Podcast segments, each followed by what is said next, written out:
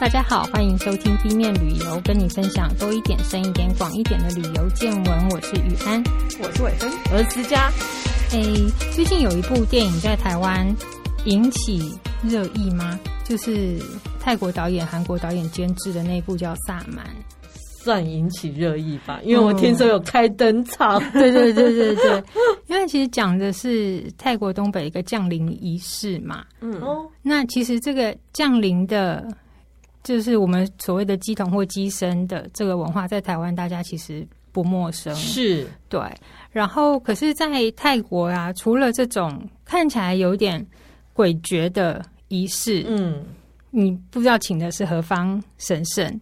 可是，在泰北还有一种，就是会请先祖先灵下来，嗯，那这个请下来呢，他们也是希望给后辈子孙一些呃保护啦。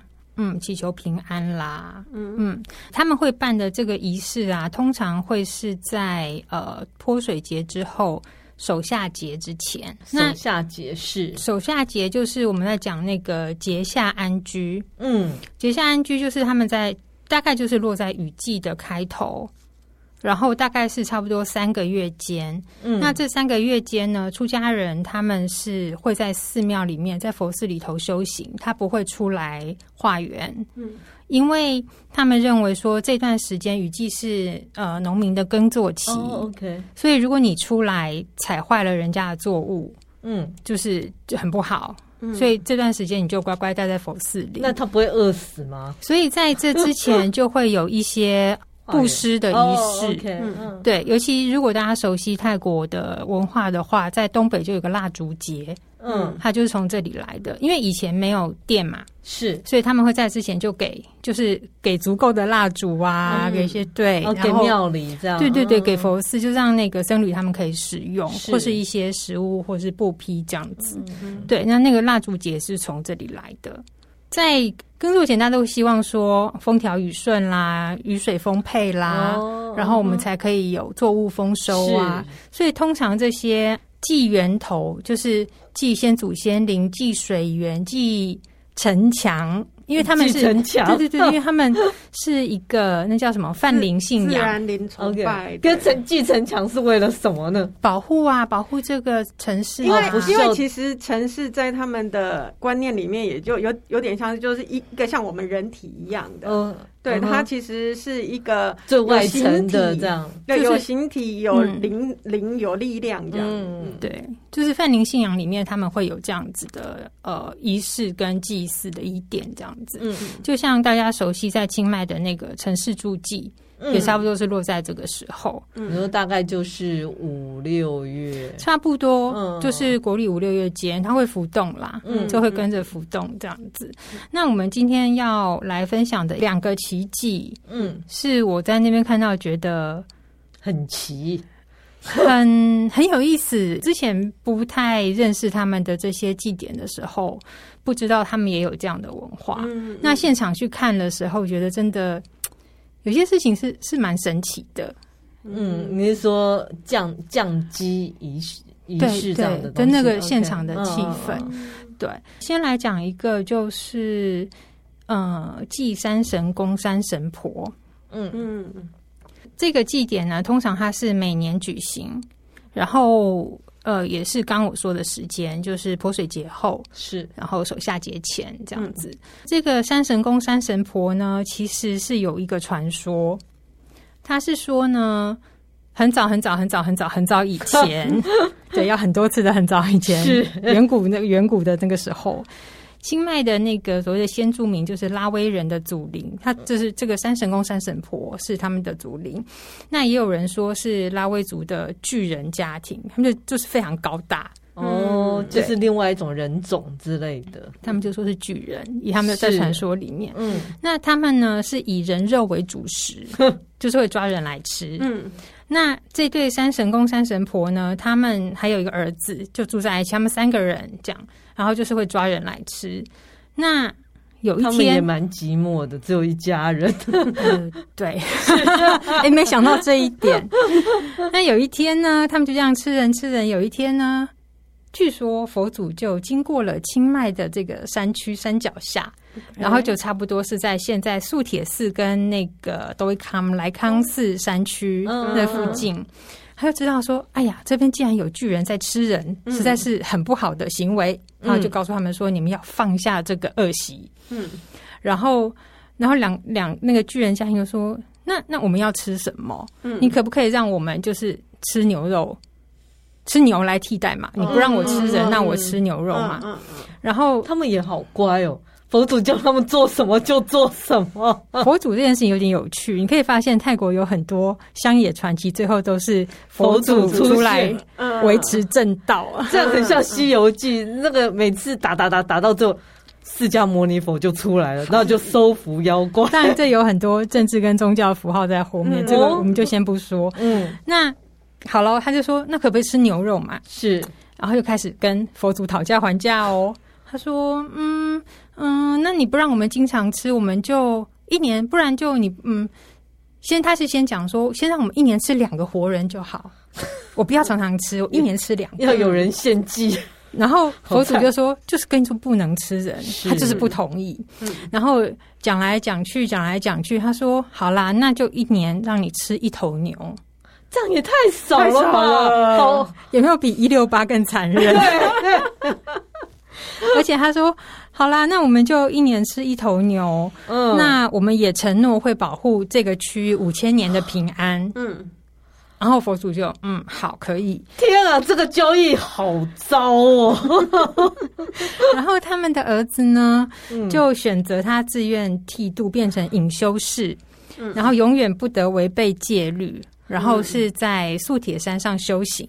哇，差好多的机遇。” 可是你看这些修行也不能吃肉啊，对啊，什么都不行。我是说他们就这样兵败如山倒啊。然后这对被上了紧箍咒，这是。那这对巨人夫妻呢，他们就继续坐镇在这个都伊卡，嗯、就是在呃很多旅客都熟悉的莱康寺的那座山区，哦、那个区域叫麦希亚那个区域。然后，嗯，后来后人也帮他们，就是立了一个在山脚的地方立了一个，算是嗯，算是寺庙吧，有立了他们的像。嗯、然后，嗯，每年会来做一个仪式祭拜他们。哦、那主要祭品就是我们刚刚讲的牛肉，牛肉，而且是一整头。一枕头很大，然后每他们的这个呃仪式就是请求山神公、山神婆看顾区域啊，然后在雨季就是能够雨水丰沛啊，大家平平安安啊，作物丰收这样子。嗯，对。那这个仪式呢，其实嗯，他没有明确说明说到底举行了多久。OK，因为五千年而已。他只保证五千年的平安，你不知道他跟他那个讨价还价年代是哪一年？哦，也是。对，有人说好几百年，有人说清迈大学还有一个论文报告说是呃，可能是西元六世纪就。谁知道？对，这这个这个不错哦，还能找到西元。对，但是好像真的一样，也也不知道他的那个依据跟那个对证据从哪里来。总之有看到这样的记录。那那个时候，他们早年在办仪式的时候，在台北是这样，不管是嗯祭典仪式，都一定要是当地的最高长官嗯来主持哦，比如像市长这种的，对对对，或是以前的国王，大祭典是国王。那嗯。像在呃这边这个山神公、山神婆，目前就是由该区的区长，就最高的行政长官来主持这样子。好，那我们刚刚有听到有听到故事里面有主要三个角色，就是有山神公婆，嗯，然后有那头牛，是，然后还有佛祖，嗯，所以他们在举行仪典的时候，这三个要角是不会缺的。嗯，那山神公、山神婆要怎么出现呢？他就会降临在一个机身的身上。哇。对，一个还是两个？一个，一个，他会这样的，就一个。嗯，而且这个人啊，听说不能换，呃，就如果被指定了，他不能换。嗯，因为住在那一区的有一个泰文老师，他就跟我讲，嗯、我之后去参加完回来就跟他分享这个事情。他就说，你知道吗？那个机身曾经有一年他不想做了，他觉得很累，嗯，然后他就不想做，他就跟的举举办的这个行政人员讲说，今年我不要去。嗯，他们说那好吧，我们就找别人这样子。结果那天在办仪式的时候，怎么请都请不来，他就是不下来。哦，但后来是时辰就要过了，然后他们就很紧张，怎么办？就赶快去找那个人的人，对对对对对，然后才顺利完成那个仪式。不然就给他钱多一点好了，因为应该也蛮辛苦的吧？应该不是钱的问题。好，然后呃，我们刚刚讲说有机身，然后祭品是这头牛，然后佛祖，嗯、那佛祖本人也不可能来嘛，对不对，有佛像吗？有，他会挂一个超级大的布挂的佛像，挂.在树下这样子。嗯嗯。好，它的整个流这里讲的佛都是释迦牟尼佛，对对对对对对对。然后它这整个流程呢、啊，它会先在山脚，我们刚刚说有一个山神公婆庙，对不对？嗯、他会在那边先献指甲舞啦，然后献祭品，告诉他说这个仪式要开始了，就告诉山神公、山神婆我们要开，嗯、通常会从早上。就开始办，所以会先降临吗？没有，他先在山下做一些仪式，oh. 然后那个仪式还要请把那个布挂佛像请过来。嗯、那那个布挂佛像是呃放在那个山神公庙附近的一座佛寺里，据说有百年以上历史啦。嗯、对，他们会把他请来以后，然后在上面就是在那边就是区长要向那个山神公、山神婆的像。嗯，昭告一些事情，就是我们要举办仪式了，我们要进行这些，就是一些平安什么 之类的，一年一度的大宴席。对，然后在这边结束以后呢，他们就会不是在那边做降临仪式哦，嗯、他们会移到一个呃，可能还不到半山腰，但是有一个坡度上去的一个空地，是树林里头的空地，嗯、然后在那边再举行。一次就是把那佛像请过来，嗯，呃，我应该先讲一下那个仪式场大概长什么样子。嗯，就它是个空地，然后旁边围的都是树，就是树林，嗯，是。然后呃，你进去的前面旁边有个棚子，就是让那些僧侣诵经的地方，嗯。然后中间他就用栅栏围出了一个仪式场，嗯，然后就会有那头牛。整头牛祭品在那边是生的，是你是说生的是已经死掉之后的？对对对对对，你可以看到头就头，然后整个张四角张在那个祭台上，它有剥皮吗？没有没有没有没有，对对，有点像那样子，但是就是。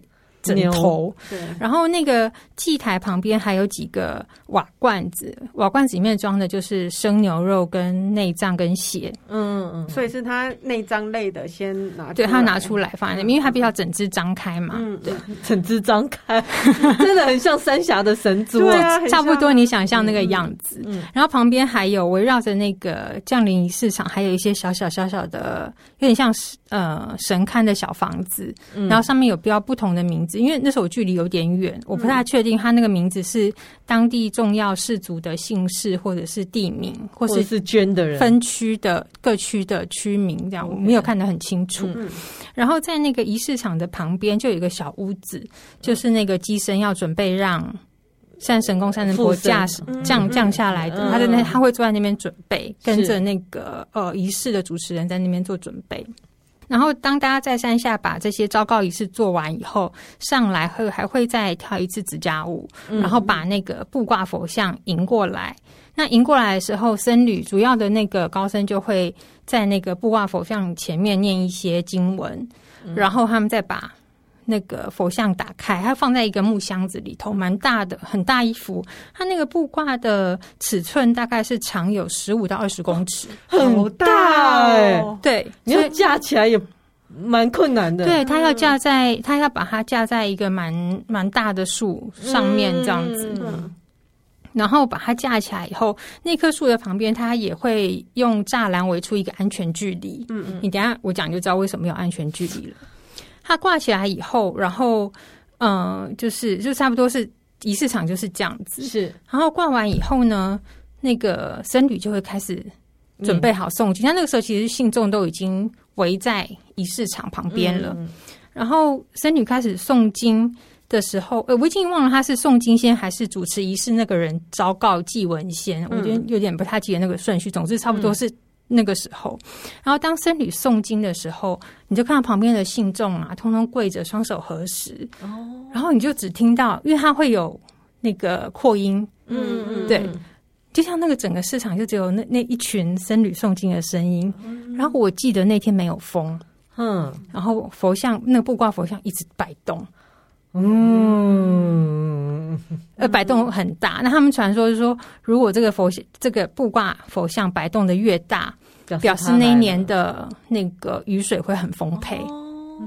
会很足够，嗯，这样子，僧侣的声波动它，所以我刚刚说为什么大树下它要围围出那个栅栏，就是那个安全距离，就因为它会摆动，嗯，然后他们也会不时广播说，嗯，大家不要靠太近，就是怕你被打到或什么，是蛮大的一幅，嗯，然后在那个诵经结束以后呢。那个寄生如果他已经准备好了，嗯，他就会离开他准备的那个就是小屋。子。他走出那小屋子的时候，就你就看他的状态、走路的样子，就像一个老人，嗯，就是他会弯着腰，嗯，然后要人家扶他，嗯，而事实上他是一个年轻人，他中年人，Okay. 看起来是个中年人这样子。嗯，然后他们就会，他就会到旁边的祭台啊巡一遍，然后再。走到让这个工作人员扶着他走进那个主祭台，他就会跨坐在那只牛上面，因为他们要他们要吃牛嘛，对不对？我们刚刚传说说他要吃牛嘛，嗯，他就跨坐在那牛的脖子那边，然后就拿了一把像是木刀子这样子，然后挥挥挥，他有时时不时也会跟旁边的人微笑，但是那个眼神是。很迷离的，OK，因为我那一次就是运气有点好，就是跟着一个摄影大哥屁股走进去，然后我现在就在他们的媒体区，所以 离那个祭台有一点近。是男生还是女生？男生，那个机身是男生，嗯，然后他就会去抓那个瓦罐里面，我刚刚说有生肉、内脏跟血，然后拿起来吃。嗯，果然是一个蛮辛苦的工作啊。然后，然后就差不多这样子，他讲两三句话，吃一吃，他就又离开那个祭坛，嗯，然后摇摇晃晃的就走到人群。有时候，有时候他也会摸摸旁边的信众，嗯跟他们说话或什么，嗯，然后就走走走到那个那个嗯挂着那个佛像的大树的围篱里头，嗯，然后坐在布挂前面。那当他靠近的时候。那天我看到，当他靠近那个佛像的时候，那个布挂又开始晃动。嗯，然后广播又再次说，请大家不要太靠近。这样感觉有点奇怪，感觉很神圣的时候，忽然有广播说，请不要靠近。对。然后那个整个仪式场的氛围，我说不上来，就是因为那是一个，你知道，那个是一个降临仪式，对，所有人就期盼着那个眼神看着他。嗯。哦，我就突然想起上次我们在讲复活节的时候，在塞维亚看到那个那些西班牙天主教徒们看着圣教的那个眼神，这是其实是一样的那种渴求、盼望，是。对那个平安降到自己身上那个样子。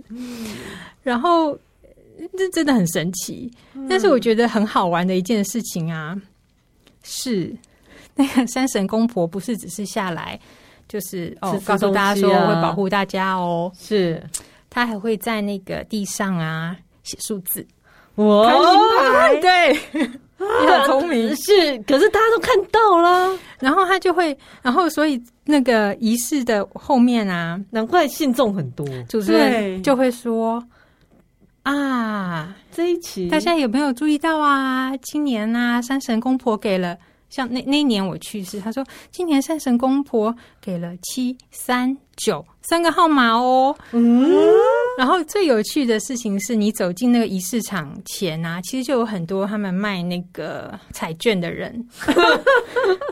你知道泰国人卖彩券是有一个木箱子背在身上，打开让你选。OK，对，所以所以当这个仪式结束以后，信众要离开的时候，他他们那些小贩就打开那箱子说：“要不要试试看今年运气啊？”这样子三九七七三九，到底有没有去验证一下？我我不太确定这个事情到底准不准或者什么，但是很有意思。他给的数字你不知道到底是哪一家的。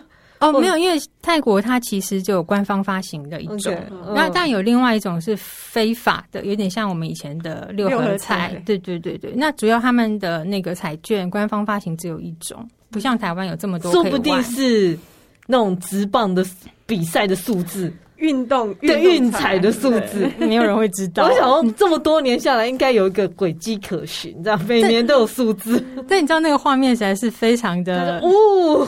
那我觉得非常的嗯、呃，这要怎么说呢？有点诙谐耶，就是前面大家那种期盼的眼神，然后最后是报名牌。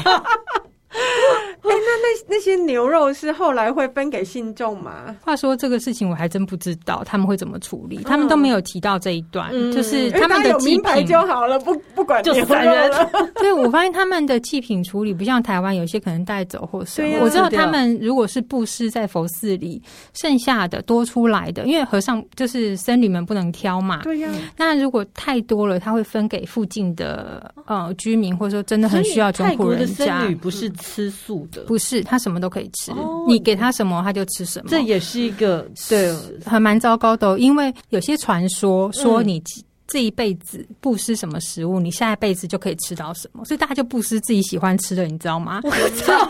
所以有一年，那个专门照顾那个僧侣们健康的单位就出来说，请大家稍微。呃，关照一下僧侣们的健康问题，不要再送太多甜点给他们了。要是我可能一直送炸鸡，让僧侣就是天哪！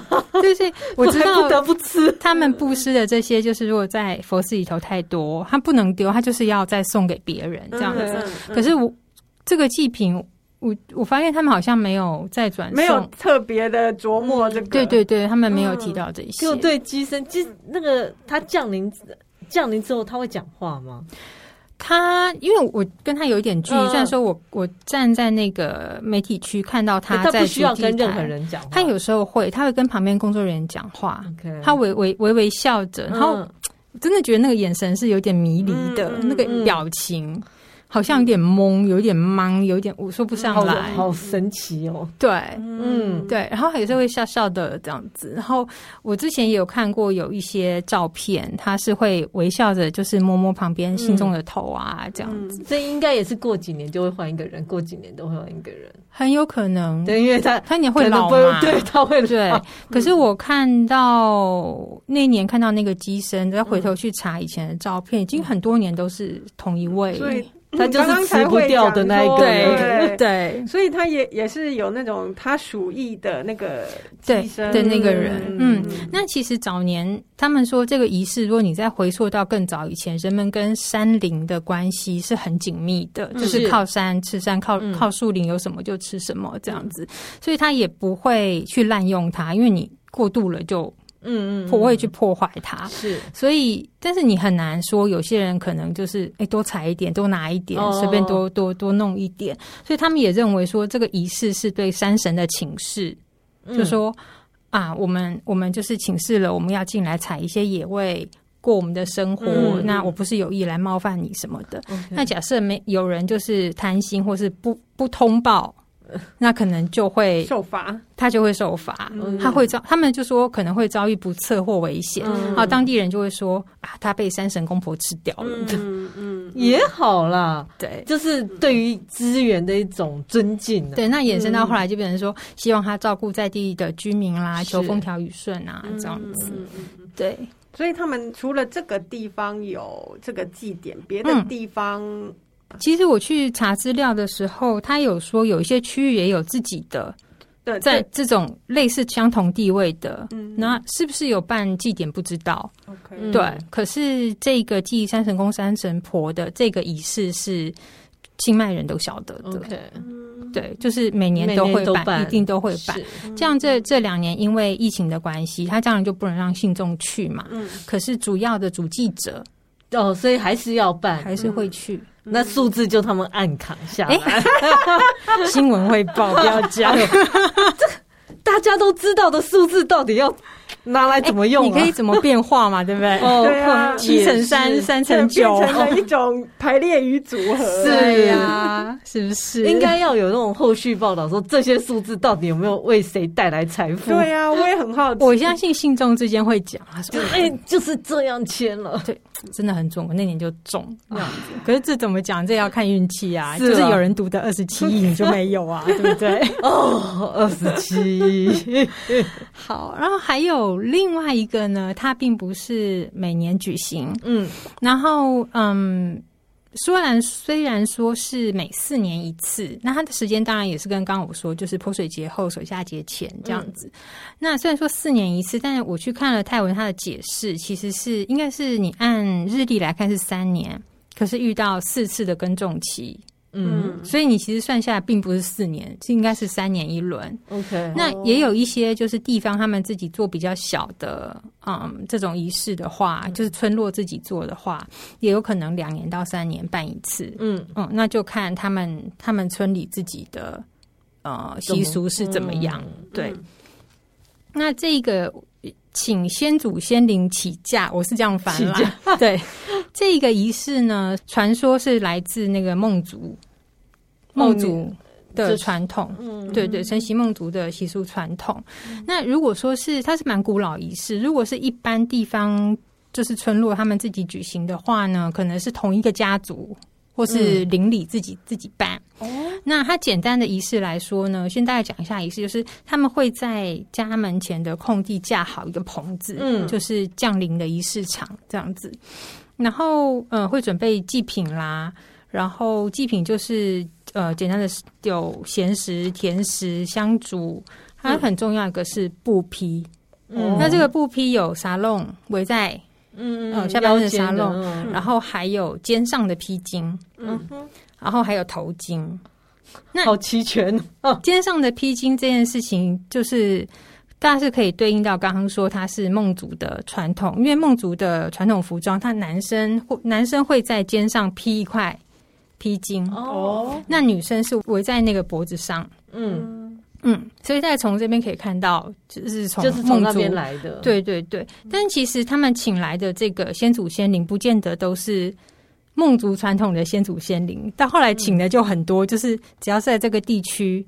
这个区域，嗯，这区域可大可小嘛，可能是这个社区、是这个村落，或是全清迈，或是包括清迈南奔南邦这样子，嗯嗯的先祖先灵。嗯嗯、那先祖先灵他还没有到天使或是神奇的地位，嗯，他就是呃，可能在等待，呃，不是等待，他们就是可能是地方的有德人士哦，过往以后，嗯嗯，对，然后再请下来就是保护自己的。家族后辈啊，Okay. 在这个地方的世世代代，不需要是跟自己有关系的祖先，反正只要这个地方可能已经过世的一些耆老们，就我看到的资料，可能他会是看仪式举办的大小。嗯，如果是一个村落或同一家族，那可能他请的是自己的祖先。对对对，嗯、那如果稍微规模仪式大一点，他可能就是请这一整区的先祖先领下来，嗯、这样蛮热闹的哈。对。对而且机身很多吗？对，而且他那个就是也都没有限定人数嘛。就我的意思是说你，你你祭拜的那些祖灵啊什么的，就是也没有特定这样子。没有，对，没有，这个很有趣。嗯，然后我们刚刚讲说，他就是会布好那个降临仪式场嘛。那在降临仪式场中间有个柱子，它会绑上一个一匹呃一匹比较长的白色的布，嗯嗯，系在那边。然后还会有一边就会有传统乐队，嗯，在边边。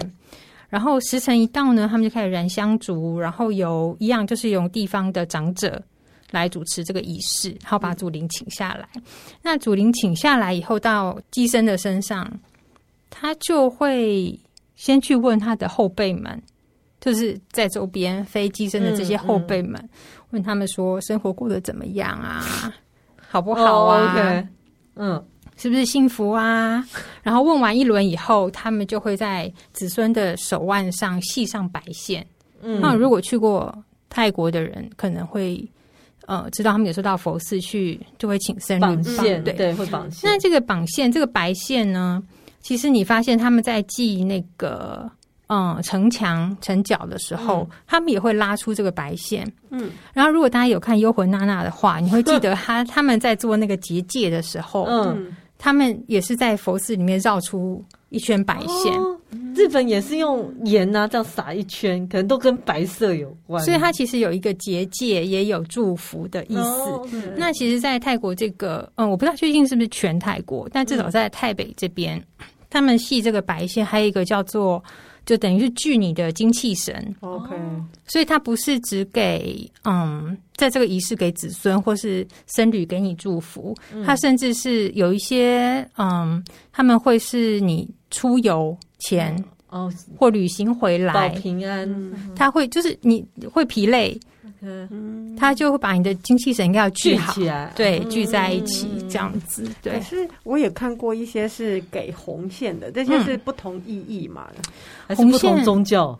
红线我有点不太确定，嗯，对，但我知道是白线。台湾比较常给红线，对，可是对我的意思就是说，不晓得有没有那种不同颜色、不同意义，可能有红线的部分，我不就不太清楚了。对，可是你说这样机身很多很多，然后它这个帮他系好了以后啊，进来的这个这个已经被降临的这个机身，他就会走到仪式场的中间，嗯，然后拉着那个白布开始。就是对着那个柱子同当同心圆一样转圈，嗯，然后转圈以后，他就开始自己跳舞，然后就会去旁边把那些披肩上披巾啊、头巾啊、啥弄啊什么都绑在身上，表示他真的下来了。嗯，然后他就开始跳舞，就跟着传统乐队的音乐跳舞。嗯，那这跳舞其实也没有什么舞步或是什么。招没没有，就是他就随便就这样就这样跳，嗯，就手舞足蹈，就是很简单的就这样转圈啊、摆手啊，偶尔还会嗯、呃、跟旁边的人讲讲话啊什么这样子，然后他们也会拿旁边的烟来抽，槟榔来嚼，喝酒这样子，嗯，然后 对，然后一个段落之后，子孙就会他们还会另外准备一桌一桌的祭品。嗯，然后祭品当然就是一样嘛，都是食物啊、甜食啊，或者是呃酒水啊，是。嗯，然后一桌一桌放着。那这些鸡生们呢，他们就会拿一个长长的木棍或剑，然后前端会粘着那个粘着那个蜡烛，嗯，点燃的蜡烛，然后就在那些祭品上点一下，哦，表示我吃过了。对，哎，这跟我们。拜好兄弟也很像啊，真的。我们会拜呃，我们在贡品上啊，每个贡品我们插一炷香，就是他可以吃。嗯，对，几乎就是每个贡品都要插一支一支一支。嗯嗯嗯。那我看到有说法是说，有有某只主灵他特别喜欢吃烟臭鱼，烟臭鱼酱，他就会在那边点。那有的很喜欢吃甜点，他会在那边点点久一点，或者之类的。我不知道他怎么去判断，他可能就是。就是不，也不是每一每一个贡品他都点了。对，基本上他们好像喜欢的他才点。看起来应该是每个都点了，嗯、但是也有说法说他们会特别中意哪一些。那、啊、如果特别去点那个，你就知道他是哪从哪一支，他是哪一支主哪一支哪一位主灵。然后到最后仪式快结束，他们一那个祭典从一早开始，嗯，然后仪式快结束的时候，音乐会趋缓。那如果机身就是突然倒在地上。嗯，静止一段时间不动，那就表示先祖先灵退离开了，对，退嫁了。嗯。嗯，然后就算是整个仪式完整结束，大家就会把棚子拆掉啊，什么这样子。嗯、那我去看到的那一场是非常华丽盛大，华丽，我会说很华丽，因为那一年刚好是清迈建成七百二十年，嗯、然后。反正那一年就是看到只要是文化中心办的东西，我管他那个地点我看得懂看不懂，就觉得我一定要去看，嗯、因为一定有什么特别的事情在发生。然后那次去的时候，他的那个祭品桌一进去，嗯、呃，如果大家去过清迈文化中心的话，它其实后面还连着一个馆，叫做应该是历史文化中心。嗯，那这两个馆中间，它有一个很大的中庭。嗯。他的仪式场就在那边举行，那一样的，他但是他前面有多一个很大的主供桌，嗯，那那个供桌上面的那个中间就摆了一头猪，嗯，就是剩下的神猪 一直不断的出现，我要多加，比较小只一点，好，大概也是只有我们办公桌那样大小的一头猪，就比较正常尺寸，对对对对，不是。不是我们自己的庙会的那种那种尺寸，不是不是。然后旁边的那个呃，也是有熟食啊，然后咸食、甜食都摆得非常的美丽，这样子。那一开始他就是会有一个有点像是祭司的角色，就是对着那个供供桌，嗯，先念一些经文，我不太确定是祭文还是经文，因为他。他是我远远瞄了，相信都会跟他们有一点距离。上面写的也不是泰文，嗯，比较像是兰纳文这样的，嗯、所以我觉得嗯听不懂也是很正常的。然后一样的就是这个这个祭祀他一定都是长官来嘛，嗯，所以出现的就是文化中心的长官啦，嗯、然后呃清迈文化呃清迈大学的一些教授们这样子。那总之就是他们就是绕着那个供桌先撒花，然后燃香插香，结束以后呢，他们就会拿一些贡品到那个，因为呃清迈文化中心外面就是三王像，嗯，就是所谓的当初建成者那三个，对，然后他们就会去告诉建成者说，我们要这边办。这个仪式会有一个人带着贡品过去，嗯，就是告诉他说：“哦，我们要在这里办。”嗯，然后接下来呢，就会开始刚刚讲的那一套嗯流程，嗯、就是会有乩身开始准备了，就是到那个降临仪式场去。然后那个降临仪式场，它上面也是放很多布，然后一直还有各种祭品啊、槟榔啊、酒水啊，这样跟刚刚说的那个状况是一样，嗯、只是它的整个规模又更大，因为更多机身。对，而且贡品。听说那一场他们其实请的不是只有清迈，就是连南奔南邦都招来。你是可以请多少人啊？然后就是好兄弟全部都一起来了。你不能不是好兄弟，先祖先祖先祖先们。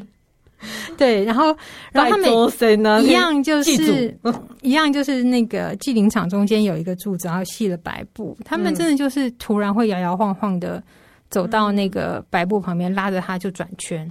嗯，然后有的人会转圈完以后就开始拿一些布在身上绑啊，然后开始跳舞啊，然后眼神迷离。那因为同时有人在抽烟喝酒，所以你很难想象。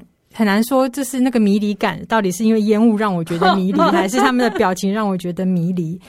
那总之有，但是有些人真的就像台湾有一些说法，就如果有什么上你的身，你会想呕。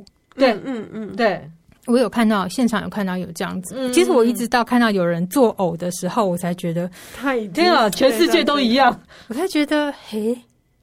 好像有什么事情在发生这样子。嗯，嗯，他们呃，在降临是在现场直接降临，现场。就是他们本来是正常人，然后走到那边，然后就等一等就降临了起来。然后我那一次去的时候，有遇到一个认识的清迈人，然后我就问他说：“哎，那这些机身是不是已经挑选好？像三神宫、三神宫，他是指定嘛？嗯、是这个？那他说没有，你只要准备好了，你那天有准备好了要来。”让他上你的身，对，不分性别，所以有这么容易上？其实大部分会是长者，嗯，可是我那天看也有一些是青年、中年，男女都有，嗯，男女都有，或者是因为肚子饿啊？为什么？因为在现场这样弄一弄之后可以吃东西，哎，可以吃东西吗？没有，他们祭品好像不会，只能点来点去，就是哦，好吧。我没有看到有人吃，我不太确定。真的吃就是拿蜡烛点一点掉，有点可惜。对，就是就是，他说你只要有准备好了，嗯，那他就会上你的身。这也蛮特别的，欸，因为我们通常好像都是有某种特殊体质。嗯，对不对？在庙里是，对啊，嗯，而且这样听起来其实都是地方信仰，对不对？对，是地方信仰，就是我刚刚讲他们的泛灵信仰，是然后混合着一些嗯，有点像台湾的道教啊，佛教在里头，道教跟佛教有一点混合，这样对对，嗯。嗯，当然道教信仰比较是台湾对台湾这边，因为大部分降乩这件事都是在道教这个道道馆，嗯，道馆。道观。不是道观了，道教的寺庙。然后我们刚才讲说，因为他会请来很多位先祖先灵，对不同名称，他不同名称的先祖先灵会下来。嗯、那听说呢，其中有一有一位在这个群组里头叫做皮照奶，他是会帮人们驱走伤心难过，指点出路。嗯。所以他偶尔也会开名牌，我 会觉得他已经是神的阶级了吗？不是不是不是哦，他们都不不不到天使，也不到神，对，不到那个位置。神不开名牌，只有他们开，不到那个位置，对，很可爱哈。大家都好爱名牌。他除了帮你驱走伤心，他还可以让你发一笔横财呢，好好。那就是他会可以让人问世吗？像台湾通常鸡童就是会。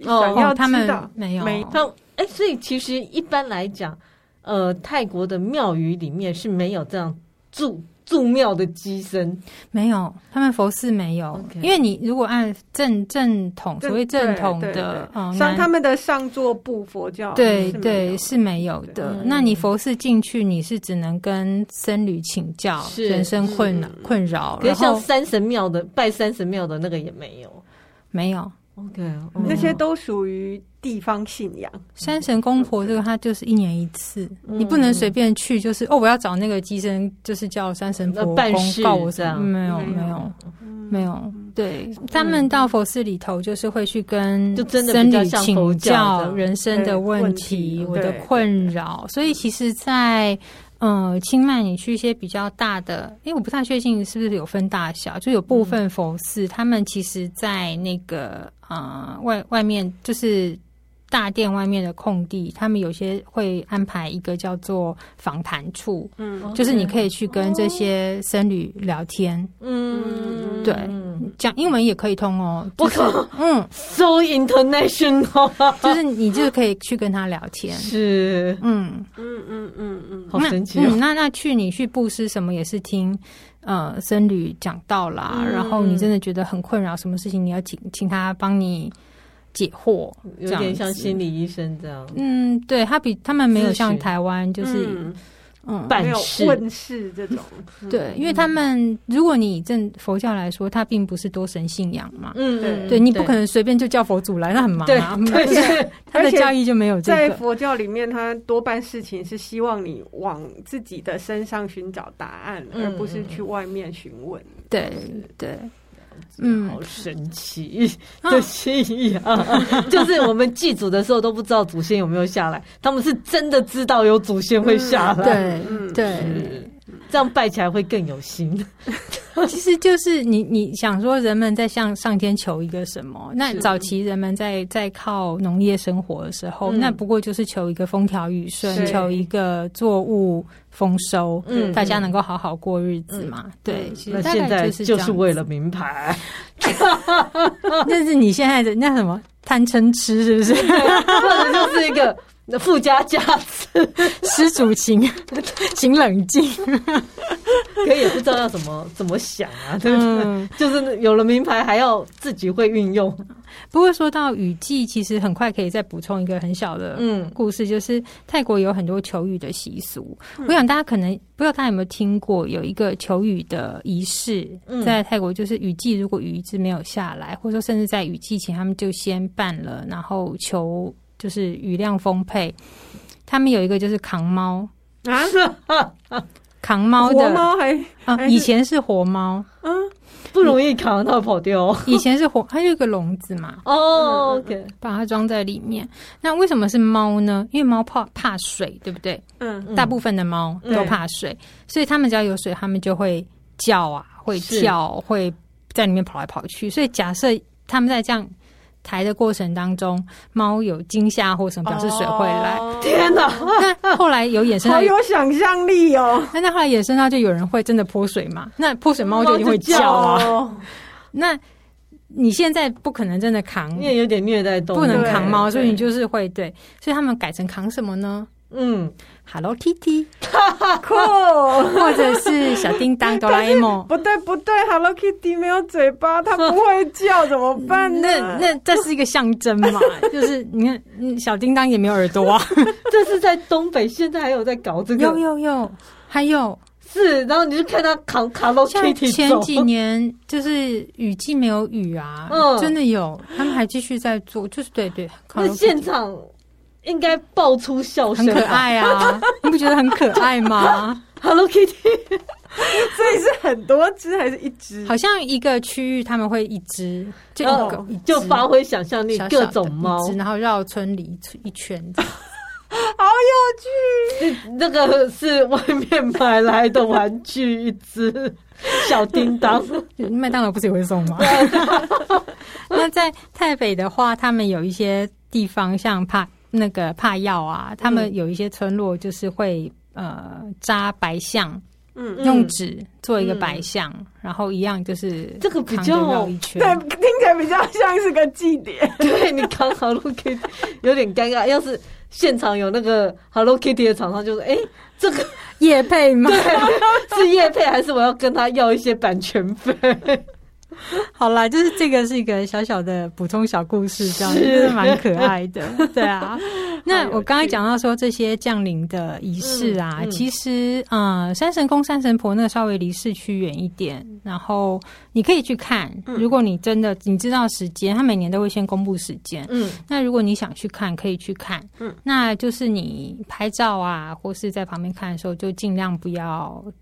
呃，发出声音，不要做太多太奇怪的事情。那 泰国人当然基本上也不会不会限制外国人，或者限制你去拍、嗯、拍照或干嘛。嗯，可是比如说你不要冲到主机场里面去啊，就是人家围的范围是那样，嗯、就是你就遵照他的规矩，在旁边静静的看就好。嗯，或者很想问三神公、三神婆问题，就大声的问。哎，这个是，或者是很多时候泰国人看到你是外国人、嗯、去参加这些仪式，他会跟你说，不管你的信仰是什么，就在心里跟他讲一声，说我只是来参观一下，哦、我来拍照，嗯、我没有意做什么。是，是对对。所以那时候我在看的当下，想说，我第一个冒出来想说，真假的？然后想说，啊、糟糕，不行不行。他知道，我说不好意思，不好意思，我只是想来看一下这个祭典。我听了很久，我今年就是想来看这样子。对，好特别、欸。嗯，那其他像先祖先灵的那个，就如果因为他举办的时间不太一定嘛，嗯，嗯，所以如果你有碰上，也是就静静在旁边看就好。嗯、那你要拍照，就问一下旁边的，像是长得像工作人员的人，就问一下说，哎、欸，可不可以拍呀、啊、什么的？嗯、那大部分都 OK。对，因为我也有去参加过一些，你说原住民的祭典，其实就比较像矮灵祭呀，嗯，也是有点像他说三神公、三神婆是巨人，嗯、矮灵祭就是矮人，嗯嗯，那个祭典反而是有一点，我觉得有点严肃，嗯嗯，然后丰年祭当然是又不太一样，嗯、那台湾自己本地的很多祭典，像有鸡身的那个，嗯，其实都会做比较激动的。动作演出呃，不是，就是 反应。对不起，比如像会拿东西打身上啊，然后会很激动的在路上走来走去，对对，比较没有这样跳舞之类的。有没有觉得很愉快？就是感觉还蛮可爱的。对。